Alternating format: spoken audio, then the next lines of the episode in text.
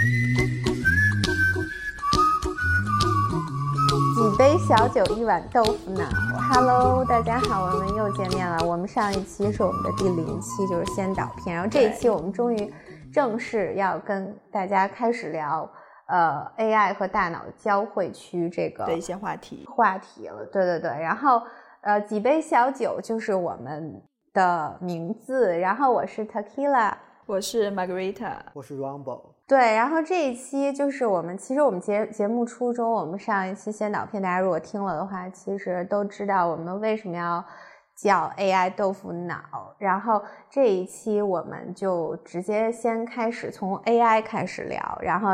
逐渐聊到豆腐脑。当然这中间会比较逗，然后争取还是保持逗的一个 做成一对争取吧。虽然这个话题其实没有那么的逗，对吧？其实还挺逗的。我觉得讲到后面的那个，就是他的那个 big idea 还是挺逗的。然后那就 Rumble，你先跟我们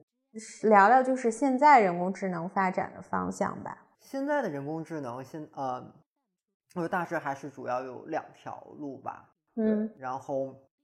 那有一条路可能已经被大家忽视了很久，就是基于这个生物学为基础的这一条研究人工大呃这个人工智能的这一条发展路径，而现在的这个主流的还是基于这个呃九十年代开始的，就是基于感知机和这个 ANN，也就是人工神经网络的这一嗯。系列，最后从 ANN 变成了 DNN，就是深度神经网络嗯。的这一系列开始的呃发展，而而这一系列其实它的核心号称是神经网络，但是它的真正核心还是数学，它并没有那么强的这个对生物对，是不是有点统计学的那个？比如像深度学习，它它本质上就是统计学就是它所有的公式啊，所有的理念还都是基于数学与统计学。那么现在的这个人工智能的发展，主要还是分为这个以呃神经网络和深度神经网络为基础的这一系列，和这个以仿生学与大脑的脑科学研究的这么两个大的派别吧。嗯，呃，但现在可能主流的这些学术机构啊，还有应用还是基于神经网络与深度神经网络，因为毕竟这个从二零零六年开始，这个整个的呃神经基于神经网络与大数据对数据的采集也越来越多，大家通过已经意识到了这个数据量和这个神经网络的深度对整个模型的精准度的这么一个深远的影响。嗯对，所以就从二零零六开始，等于我们开始了一个爆发性的一个增长，而反而我们从另外一边呢，对于这个以脑神经科学为基础的这么一系列对仿照大脑皮层的这么一个研究的呃学术的研究，它并没有一个很成体系，或者并没有一个在学学界或者商界有很强的这么一个应用，反而是等于，我就换句话说，已经算慢慢的被时代所边缘化的这么一个分支。其实对，到现在都没有提上主流，对吧？对这个这个方向就是我们看到这些 CNN、RNN 还有 GAN 等一系列的模型，它对模型精度的提升是立竿见影的，而且是十分显著的。它有很多的商业的应用，然后能就是它的从 paper 的发表到真正的商用，可能只用两到三个月。我们当时真的就看到，就是何教授的 ResNet 刚一出来以后，可能两三个月以后就已经被摄像头的公司所采纳，然后编进自己的这个终端的芯片里面，或者是云端的芯片里面，然后直接就可以部署上线。这一系列的迭代是极快的，真的是从 paper 的发表到论证，然后验证，然后部署落地，这一系列可能只用半年的时间。对，所以。然后在这半年之后，可能瞬间又它的效果又被另外一篇 paper 所击败，然后又有新的一些新的变形，然后又是会产生新的这些结果，所以它的这个发展是就是由商业利益所驱动的发展是飞速的啊。你要反观这个以脑神经科学我们的所支撑的模型和理论，它相对而言，就是因为大脑还是足够的复杂，然后它的观测也有一些伦理啊、道德的一些约束。你毕竟不可能去拿一个真正健康的人脑怎么着去做一个很复杂的实验，所以它现在的发展还是相对而言十分有限的。但这并不代表着它的这个效果有什么不好，或者是它这个未来的发展的高度。就是方向是正确的，只不过现在一些研究还是局限在一个实验室里面的一种研究。它其实我看那个就是人脑的很多论文，就是它的那个数据就是提取的方式比较有限，其实。然后它能做的就是，因为它那个研究大脑，你就算是研究动物的大脑，然后你给它解剖之后，然后这也涉及到伦理的，就是其实一些问题，其实不是那么好操作，就包括用那种猴子什么的，就是去研究它的，对对对对对，就那种皮层，所以说它其实比较难。就刚才 Rumble 说那种，就是很快就出论文，很快出，因为那个其实强烈依赖于数据就出出结果。然后，所以它一直比较难。然后，所以其实，呃，在这方面的很多学者，其实很多理论是通过一种推理的方式。这我不是特别专业啊。我觉得一个结论应该不只是数据，当然现在数据应该是主流，对吧？其实也有另外一种方式，就是说我就要得出这种结论，然后我觉得它就 make sense，就是。它其实现在有些理论就是这样得出来，就包括我们之后要讲的那个书，然后那个书它那个观点引用的原来那个 Vino Mountcastle 那个人他的那个观点，其实也没有是完整的数据去验证，但大家基本上已经把把它当成了这一个方向 AI 研究的基石，就是就大家已经迈过了，就说我还要验证他的那个理论，所以说就是有的时候就这种。我不知道这算不算就是一种标准，有时候就是就就是反而让发展会变得比较慢，就是人过度追求那个就是数据，必须要严格的数据给出那种结论。嗯，但这都是一个还是一个过程这个问题。对对对，而但是我觉得这包括像物理学和这个，就包括像。呃，这个深度神经网络的这些系统很多也都是说我先提出了某种假设，然后我再呃可能再通过数据，通过不同的模型去来支撑我的这种假设。但这种可能是在脑神经的领域会可能更明显一点。对，因为确实脑神经的数据可能只有脑电波，但就最近有马斯克出了 Neuralink，又出了新的那个植入的脑脑皮层的，更直接能观测这个 neural cortex，就是。脑内皮质的这个一些电极的这种呃，它能有输出更多维度的这么一种数据，但这些其实只仅是这个二一年我们最新的的一些东西，对对，所以就是。那我觉得这也代表了一个方向，其实就是说，如果说马斯克就开始做这个了，可能如果说这个方向一旦打开，那就是他有很多可能的结论就超越现在的那些。的结论会出现的话，其实有很多就快速被淘汰。所以说，就是为什么我们现在讲这个，觉得非常的就站在了一个风口的风口，也没有刚好站在风口，站在风口的边，对对对对对，风口的边缘，对对对，在风口的边缘，但其实马上就到那个风口了。而且我们就是说，我觉得最大的一个就是。很可怕的是，如果说那个马斯克或者谁，然后研究出了这个一些比较重要的一一种就是 milestone 的那种进步的话，那可能成为中国又被卡脖子的一种技术，就是因为。我们其实还是在更多的在应用层面，在不断的去反复实践，包括我们做的一些数据上的工作，很多苦活，然后其实都都是不断丰满那个就是现有的计算机的这个方方向的人工智能，对吧？对，我觉得卡脖这还这个问题也还蛮有意思。嗯，其实呃，这个反而我们我们再来回到这个深度神经网络的这个。体系，就为什么大家能看到深度神经网络如此快速的一个蓬勃发展？正是我觉得这有一种学界很好的一种共享、公开的这么一种体系。对，我们看到这个 ResNet，然后看到这个 GN 的 paper，都是在我发表出来以后，在很短时间内产生了极大的这个商业利益。因为其实算法它是没有一个专利或者什么，那说 Google 自己有一些自己封存已久的自己的调试了的算法，但是主要的框架。还是包括 AlexNet 最最早一二年的 AlexNet，它都是直接就是我们在比赛里面公布出来了，然后瞬间大家可以就全世界的科学家相关方面领域的人都可以读到这个东西，然后呃，可能那会儿它还没有 TensorFlow，大家可以直接去 build 这个 model，还是我需要去可能更深层次的去编程去实实践。但是大家全世界的人已经开始这个可以去验证、去完善这个模型。我觉得后面的很多的模型的优化、一些参数的，还有一些。回回归方程的一些更新，也都是靠全世界科学家不断的那么去给出一些优化的建议。我觉得这还是深度神经网络这个学界的一个比较好。大家现在还是一个，因为毕竟还还怎么说，还是一个新的一个领域。大家在至少学界还是一个很 open 的方式。当然，如果我们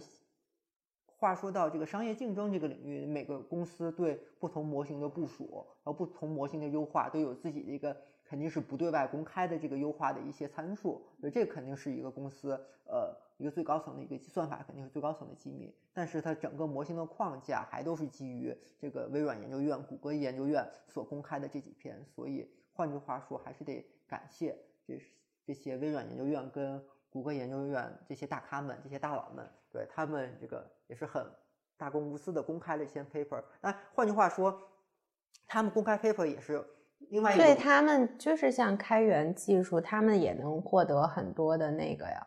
对吧？嗯，不，他们另外一方面就是想验证这些算法的通用性和这些算法的普适性。对，这些也是一个他们可能从，因为毕竟如果只是研究院自己内部去商用或者怎么着，他们还是局限于一个很小的范围内，而只有公开出来，被全世界的不断的学者们去引用 paper 去落地部署下去，才能看到这些。算法的优劣，因为后来的话，我们也看到了很多的 paper 去比较不同算法之间的这些效率啊，你的回归的速度啊，嗯，就更多的验证了，对，更多的一个全全球的给他提供数据来验证不同 paper 的这个不不同算法的这个优劣，嗯，就是说它毕竟是你需要一些。临床的数据的结论的，然后那个就是他其实去研究这个所谓的，我不知道这个应该叫什么，就 cortical column 的一个功能的话，其实还挺难的。然后所以这个需要一些理论，然后嗯，但是其实这个。就是我们，因为我们都相信这个人工智能的终极目标就是要实现通用人工智能，就是基本上能造出来一个有自我观察能力，就是就是内在自发的一个观察能力，然后不断的就是自我进行输入的这样一个，并且就是在在储存储和预测能力上都。无限接近于人脑吧，因为你肯定不能完全复制人脑的功能，因为人脑的功能有好多，就是我们之后会讲到，跟那个认知科学联系起来之后，它有很多情感的东西，又靠一些化学的东西来实现的，比如说多巴胺这种东西来实现的话，它其实它整体比较复杂。然后我们其实就把 cortex 那那一块就搞懂，就已经非常的非常就厉害了。当然，当然你要是能跟那个把那个 chemical 的那些东西在。手工怎么样 给它弄进去？那你就彻底就是一个很就是跟人就也很有点可怕了。其实，但是就是说，我们坚信这种通用人工智能是这样一个就是终极的领域，而且我们就是必须要往这个方向走。如果你不往这个方向走，肯定是就是很很就是现在很多人往这个方向上去走，然后就是就会出现一个断层吧。然后呃。就是这个方向的话，其实我们呃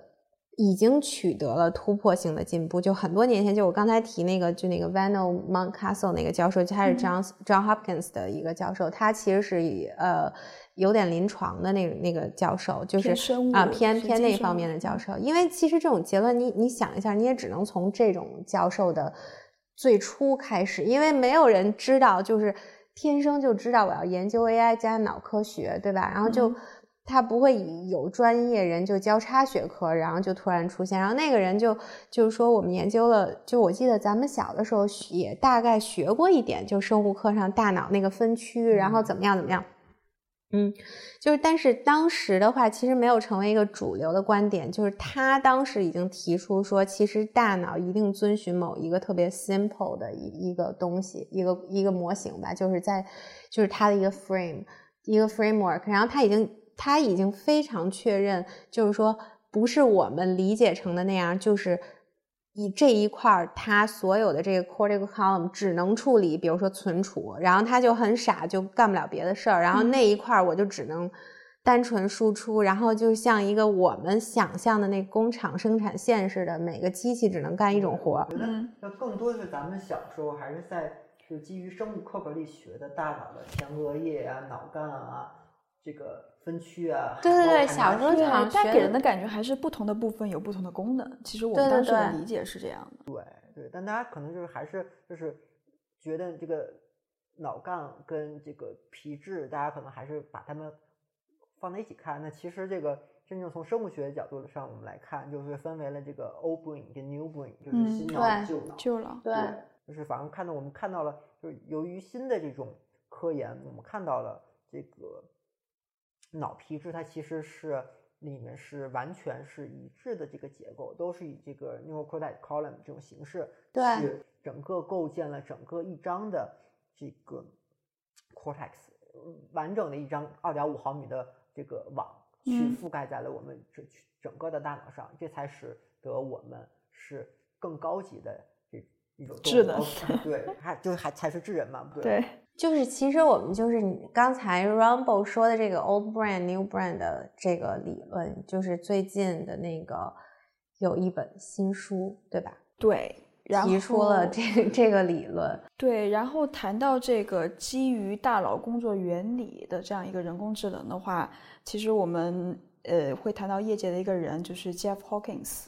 他其实一直呢几十年一直在致力于这个基于大脑工作原理的研究，然后在致力于人工智能的发展。那近期呢，我们也是看到他应该说是时隔十七年啊，出了一本新书。对，主要其实是因为这个，然后我们突然对对，觉得有有特别有兴趣更有热情了。对，呃，Jeff Hawkins 呢，他是美国的一个计算机科学家，当然他也是一个神经的生物学家。呃，他毕业于这个康奈尔大学，其实最开始还是学的是计算机工程的一个专业，但是呢，因为他本身自己对这个脑科学是十分的热爱，后续的几十年的一些研究工作基本上都是在致力于研究这个大脑的工作原理，并试图呢将大脑的工作原理应用在人工智能这样一个领域上。呃，他呃，应该大家如果如果熟悉这个领域的话，应该知道有一个叫 Numenta 的一个公司，对吧？呃，像 Numenta 对他的那个公司，对 Rumble 的话，可以跟跟大家大概说一下这个公司就是目前在做些什么吗？哦，Numanta 在做什么？其实我真的我也不太清楚。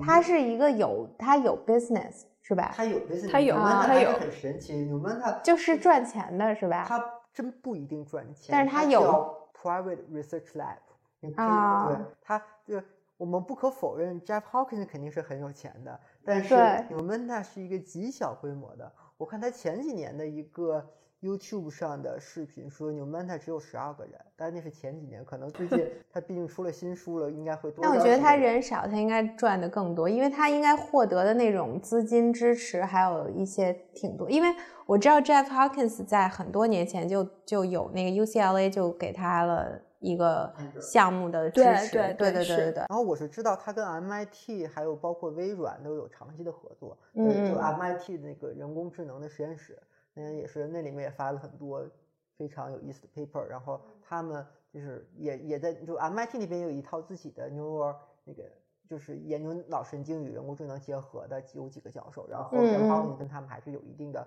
合作的，然后剩下就是他跟微软，他跟微软也有嗯。这个他在 San Jose 也有一直的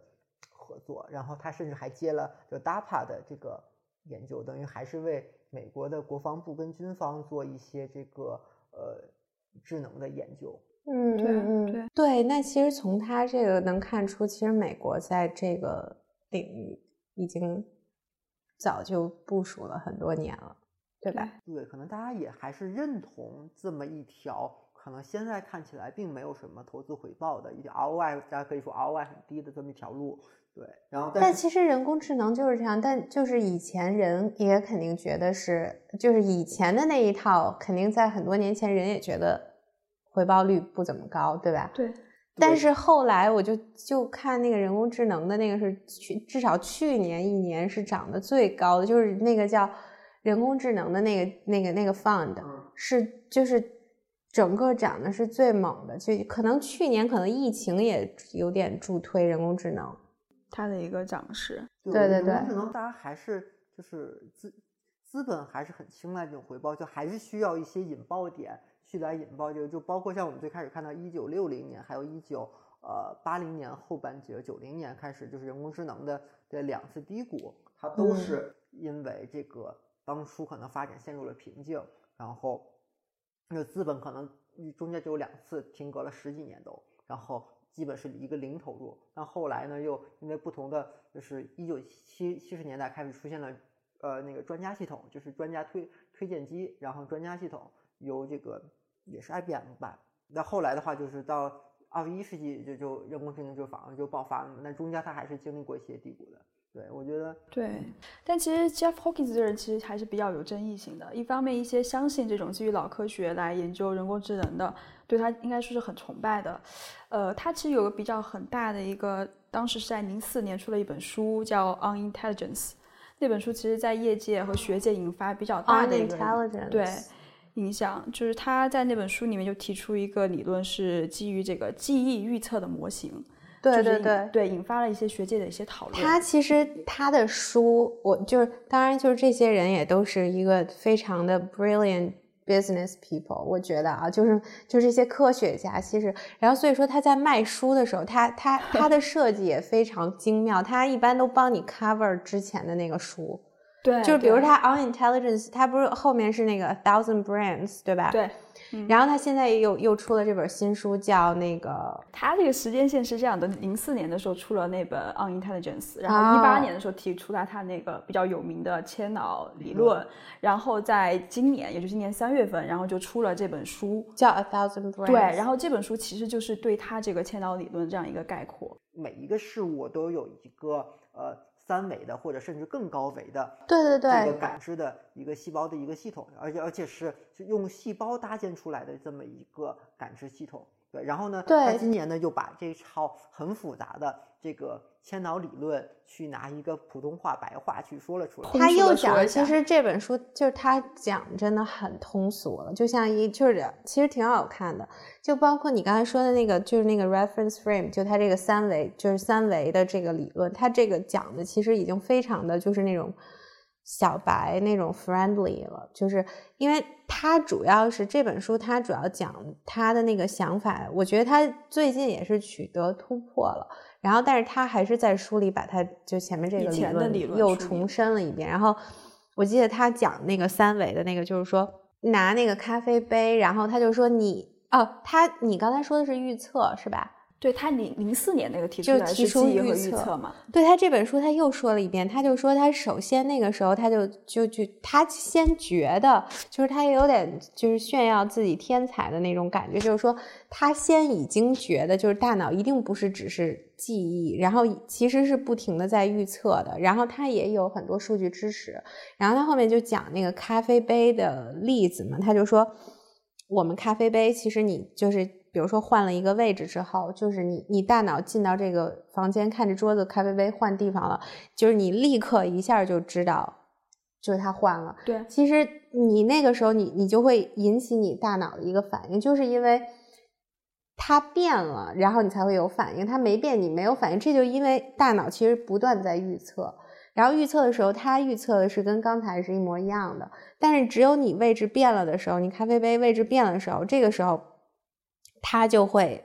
跟他预测模型不一样，然后他夸一下就大脑就就就电流就反应了。它就是你刚才说的那个，它是以细胞就是一个 neuron 为单位去去研究的。然后他这个里头有一个理论，就是让我特别坚信，他觉得他说的很对，就是因为他说那个每一个 neuron 就有很多那个那个那个 sign up，对吧？就是那个那叫什么突触。突触，突。然后他说，现有的理论里面都都没有发现，就是一大堆突触的，就是解释的作用，就是我们只观察到了它可能长的是，就是我们这个音频没法没法描述出来，它长的是一个就跟小树似的那样，对吧？就我们进生物课也学过，然后上面几根那个，然后那些已经研究出来是那个记忆，就是如。一条信息被储存了，然后两个突触就会互相产生连接，然后突触搭上。对，搭上搭上之后，这记忆就建立。然后你为什么会忘？就是因为你老不重复这个，它慢慢就也会松解。所以就是人就，就是你突然就忘了这个事儿了。对，然后就是。人只研究说这个，但只有一部分负责这个，然后剩下还有一大堆，就在那个人一直没有解释，就觉得那个好像半没用的状态。但是其实就是他说这是不可能的，因为你长的那个样，而且用那么多，大部分的你不可能完全是没用的。然后他就通过这个预测理论，就说那些其实就是在预测的，就是那个作用其实在预测，因为那个时候人不觉得 neuron 是不断的在做预测功能。所以你这样想的话，就是你咖啡杯的，他说你不断的在预测，其实那些突触都不断的在电流在升升那个电压，然后你只有出现跟预测相反的时候，它那个电压才大到能传导到那个 neuron 的，就是本体对激活，它那个电压如果是小电压，就好像你观察它就是。底下一点一点在亮，一堆在亮，但都没有到那个激活，所以你是没有感觉的。他就是说，我觉得比较对的是，他解释了为什么你没有看，就是你也观察，但没有异常东西，你就感觉好像一点感觉都没有，就是因为它那个电压没到，但不代表它不工作，因为它一旦有异常，你一下就。对你一下又感觉了，就怎么能做到这个？一定是无限的在待命，就是一直在预测，其实就非常耗耗耗电的。我觉得，对，就是我我觉得这个模型有一个缺点，就是它很耗电，就是人的精力会被。我觉得人呢，就是这也是符合生物学的这么一个预测，就是人最就是在。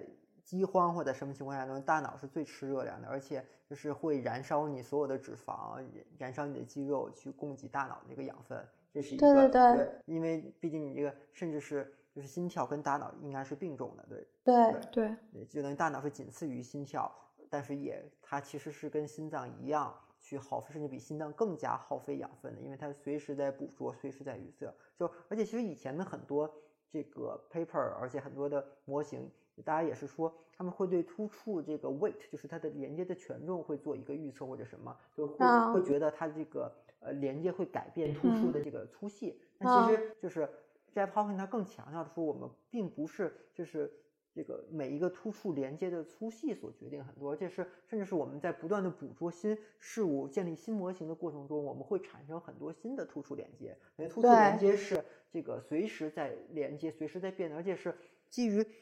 不是固定两个神经元，是以前它有没有突触这个问题，它是可能是跟一个十分遥远的神经元，所以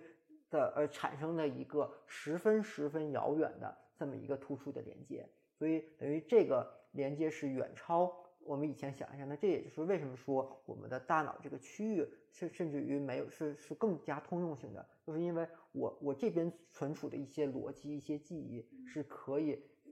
对，是可以不断的复用，是可以跟别的神经元更远的或者其他的一些模型去去同时复用的，就不断复用，又不断产生一个新的模型，然后又不断的调取，又不断产生新的模型。对，而且还有旧的，就还有废了的，就是旧的就直接废了吗？还是没有？就是其实你每天其实应该都在不自觉的忘掉一些东西，对吧？就是说有些连接可能就被替换了。对，这就是一个对。长期记忆、短期记忆嘛，我们不断的是在这个丰富自己的短期记忆，而同时又把部分的这个记忆又转化成了长期记忆，因为它会存储到更深层次的我们的这个，呃，这个脑皮是更深、更深层次地方，就更变成符号化，和更变成这种理性的和更符号化、抽象的这些概念存储进去，而并不是我们这个可能是这个三维的这个东西会变得更它的维维度更高，会变成更抽象的一种概念，而就是。反而会去影响我们以后的提取，就是我们变成了一个长期这个记忆啊，嗯嗯是。其实这个模型就是他在这本书第一部分提到的，对对对，整个大概我们解释的这一些。呃，然后这本书呢，像他在第二部分呢，其实主要是呃讲了这个机器智能和人工智能这样一个区别，啊，所以也就是引发我们去思考，到底什么是真正的呃智能机器。对这个的话，就是大家看了有什么想法？我觉得很多的就大家对机器学习的一些好奇和疑问，都最开始源于于那个五五十年代图灵所提出的图灵机，就是大家会说，哎，我要寻找一个可以回答得出来人类的问题，能就是所有的人类都分辨不出来它是否是人类的这么一台机器。所以这的，但是现在呢，我们更多的可能还是说，我们要去制造一种完全超越人类的计算机器，就是我能能。有一定的这个逻辑推理和观测能力的一个自适应的这么一个超越人类的存在，还是说我们想制造一个真正跟人类类似的这种有一定的这呃情感或或说我们叫自我意识的这么一台一机器？那这是几个不同。对，我觉得 这个话题就更那个 更具争议了，感觉。我只是觉得这个话题其实其实还是很就更复杂了，就是机器如果能。就是机器有没有可能能产生自我意识？就是到底有没有真的自我意识，或者说如何能产生自我意识？就是，嗯，这个要讲，其实就就讲讲很久。嗯，不，其实也并不一定是自我意识，就是说机器最终的目的是我们想有一个更强大的，甚至就包括像 AlphaGo，就是这这种形态的，就包括像我刚才说 AlphaStar 也已经能完全超越人，它的这种工作的工种里面已经完全完全超越人，包括像现在我们看到的。在医学诊断里面，那些呃，包括我们新冠肺炎的诊断，还有各种胸片 X-ray 的这种分析，CT 的分析，都已经大过了，就百分之九十九甚至百分之九十九点九的医生，都它的准确率都已经比他们远远高于那些医生。对我们是想找到一个这种真的是给人类赋能的这么一个工具，还是说我真的想去复制一个，或者说去。更加让机器像人，嗯，去创造一系列仿人的算法，对，这是另外的。我觉得其实人就是想造出来一个又那种，就是像我们说的通用的人工智能的。然后，因为你在一个单项上靠机器，就是计算机工程的现在的能力，还有算法算力的能力，其实很已经能实现了。就像你说的那种。然后，但是如果它再具有了通用人工智能，它就等于说变成一个又。像人一样智能，但是在单向上又可以无限的去延伸，对，就等于变成超强，就 魔王，挺可怕的。其实挺可怕，因为你想，他他如果是一个人，就我们能实现这个所谓，就是根据脑神经的这这些理论去，真的有一天有通用人工智能了。或者说类脑的通用人工智能，然后，但我们其实也没有放弃说在专项上通过大量的数据和训练，或者说就像你说的，比如说在医医疗方面，就是它可能在识别上就已经到了一个精准度，就远超人类，它一样可以做到。所以说，这个人就是一个巨人，就相当于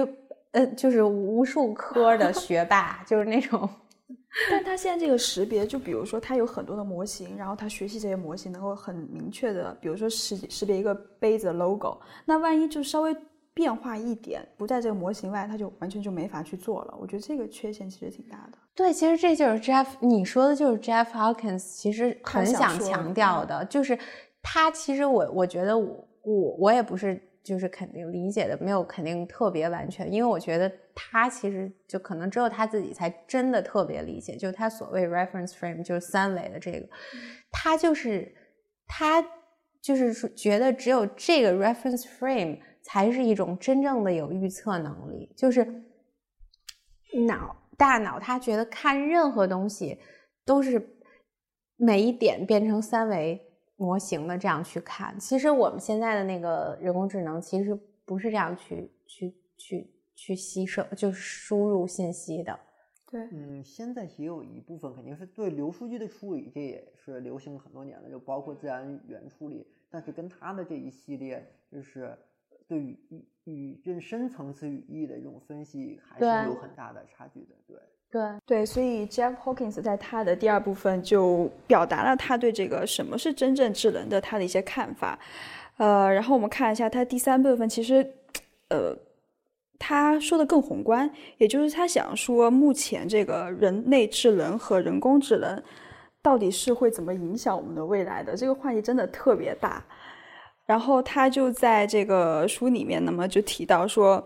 呃，其实人他作为一个物种来说，他是很成功的。但是其实这也是 Jeff Hawkins 对于成功物种的定义。对我以前就是也还学过几门古生物的课，就是从那个角度来说，我觉得人类现在还并就是离一个成功物种还有很长的一个距离。就像我们当初的这个以古生物的角度来看，对成功物种定义可能是维持一个呃稳定的形态，至少三到五百万年，而这是可能会更长，因为我觉得三五百万年在一个在一个历史日这个地地球这个四十多亿年这个历史里面，这已经是这个一个白驹过隙，已经一瞬间了。而人类维持现在这个，就演化出了基于我们演化出了这个呃很。很复杂、很厚的这么一层 neural cortex，也其实到现在可能估计也才不到十万年。就第二次走出非洲，我们从第二次走出非洲到现在，有不同的呃理论会有不同的支持，但是最长的也是不过就二十万年以内，就是最短的可能也可能五到七万年，我们才从非洲第二次走出来，然后瞬间征服了全世界。对，因为其实我们也不知道，我们作为一个正在进化中的物种，其实我们刚。刚开始我们的起步，也不知道我们的未来的下一步会怎么样。对对，所以是从一个进化论的角度去看这个事儿。嗯，那包括像就 Jeff Hawkins 在书中也讲到了，我们最后以现在的对自然的、对地球的污染啊、破坏来讲，我们最终到底是要上传我们的意识，还是说我们最终真的可以像马斯克那样去移民到火星，或移民到整个太阳系，成为一个太阳系的一个呃。一个生物，但其实这也是一个真的是未知数。对，从悲观的角度来讲，这个人类科技现在发展的速度可能远远小于人类对地球的消耗的速度，所以我们很可能未来就没有办法成为一个真正的，就不要说银河系的物种了，根本没有办法成为一个宇宙的物种。就最多你可能在月亮上去登个月，这也是已经是人类能做出的最极限的一个。最最最遥远的一一个家，很有可能就是月球，并不是马斯克所想的火星，甚至是整个呃太阳系，在我们曾经幻想过的土卫六之类的这个可能太阳系其他的宜居行星。对，嗯，所以难道最终我们很可能真的就是就是自我的这么一个摧毁也好，还是怎么也好，变成一个回退成一个硅基生物之类的，变成一个上传在云端的一个意识体？这也是，当然是，这可能更多的还是像科幻小说里面的一些题材。但是 Jeff Hawkins 在书中，我他也反复的来，他他自己也去说到了这个，说我们真正去上传意识，而并不是我们想的那样，就是我们在互联网中所感受到的，和在云端中以一个意识形态去生存的，很可能跟我们现在的这个 physically 这个感知的是不一样的，是一个很大的一个。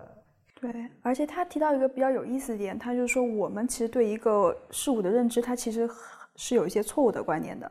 就比如说我们看这个电脑，我们每个人看这个电脑，其实看的是我们这个大脑皮层对它的一个模型。但是在这个人类进化到已经有语言之后，也许我们可能是听别人去说这个电脑长什么样，那我们可能会对这个电脑就会有一些不同的一个认知。所以这就会导致我们其实，在人脑对这个事物它的认知上，可能是会有很多偏差和错误的存在的。对，他在 paper 里面，他曾经是呃零，就一零年以前发的 paper 是把就是基于就传统的 neural cortex 理解是分为四四层，最后一层就是你的呃从你最开始的就 physical 的这种呃感官的输入，然后到最高一层的是就是最深一层的叫 attention，对对，嗯，你的注意力和你整个更。逻逻辑的这么复杂的东西，但它现在就是说把它变成了一个更复杂的十二层的一个理论，就是说把原来的四层都拆成了这个十二层，而且这个本来的这四层的结构是说是从从外到内一层一层的去一个单向的这么一个输入，等于是一个呃是严格是有等级的，我们不断的从这个更多元的更。呃，更稀疏分布的信息，不断的向更密集信息这么一个传递，就一层一层模型就不断去呃，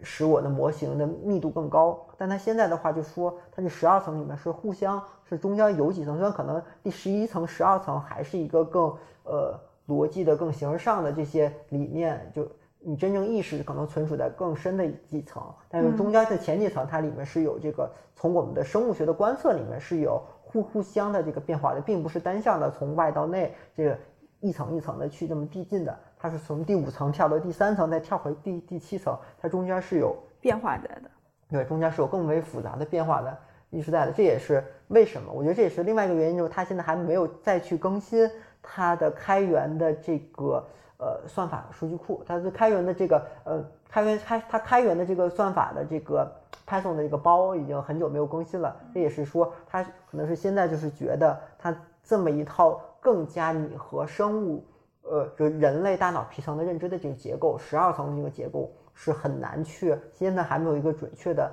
一个算法和它自己能拟合出一个可以打包的这么一个工具，去能去真正去拟合成这个样子。所以它可能是，我是觉得它呃可能在未来才能把这么一套真正适用于他千脑理论的这么一套他以前的呃 Python 工具集去给它升级，更加来贴合他现在千脑的理论。嗯，感谢大家收听我们本期节目。如果大家有更多想要听的话题，欢迎在后台给我们留言。我们下期见，拜拜，再见，拜拜。